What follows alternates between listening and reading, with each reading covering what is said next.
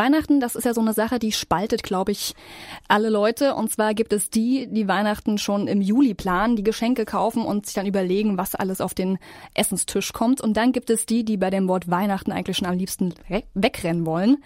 KIT-Reporterin Jennifer Watzecher hat, hat sich in ihrer Weihnachtsklosse überlegt, ist es nun nervig oder interessant?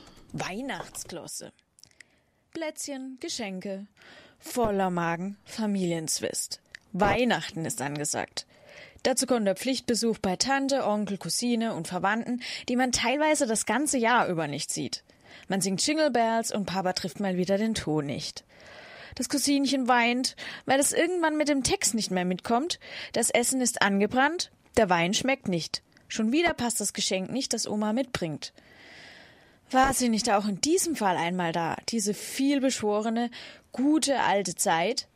Die Zeit, als Kinderaugen beim Anblick von Adventskalender, Mandarin, Nuss und Mandelkern einfach nur strahlten? Die Zeit, als es nichts Besseres gab, als von Omas Teigresten zu naschen.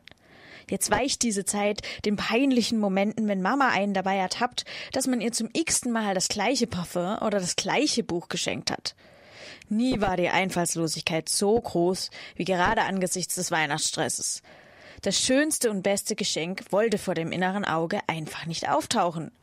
Mama gelang es aber auch nicht. Rosa passt nun mal nicht in jedem Alter. Auch Minimaus ist irgendwann out.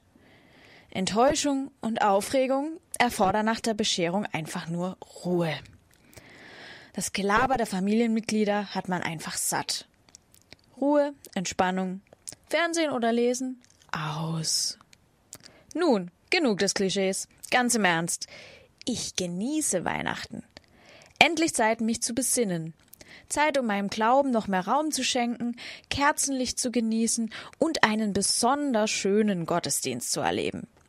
In diesem Sinne wünsche ich euch einfach frohe und wirklich besinnliche Weihnachten. Eure Jenny.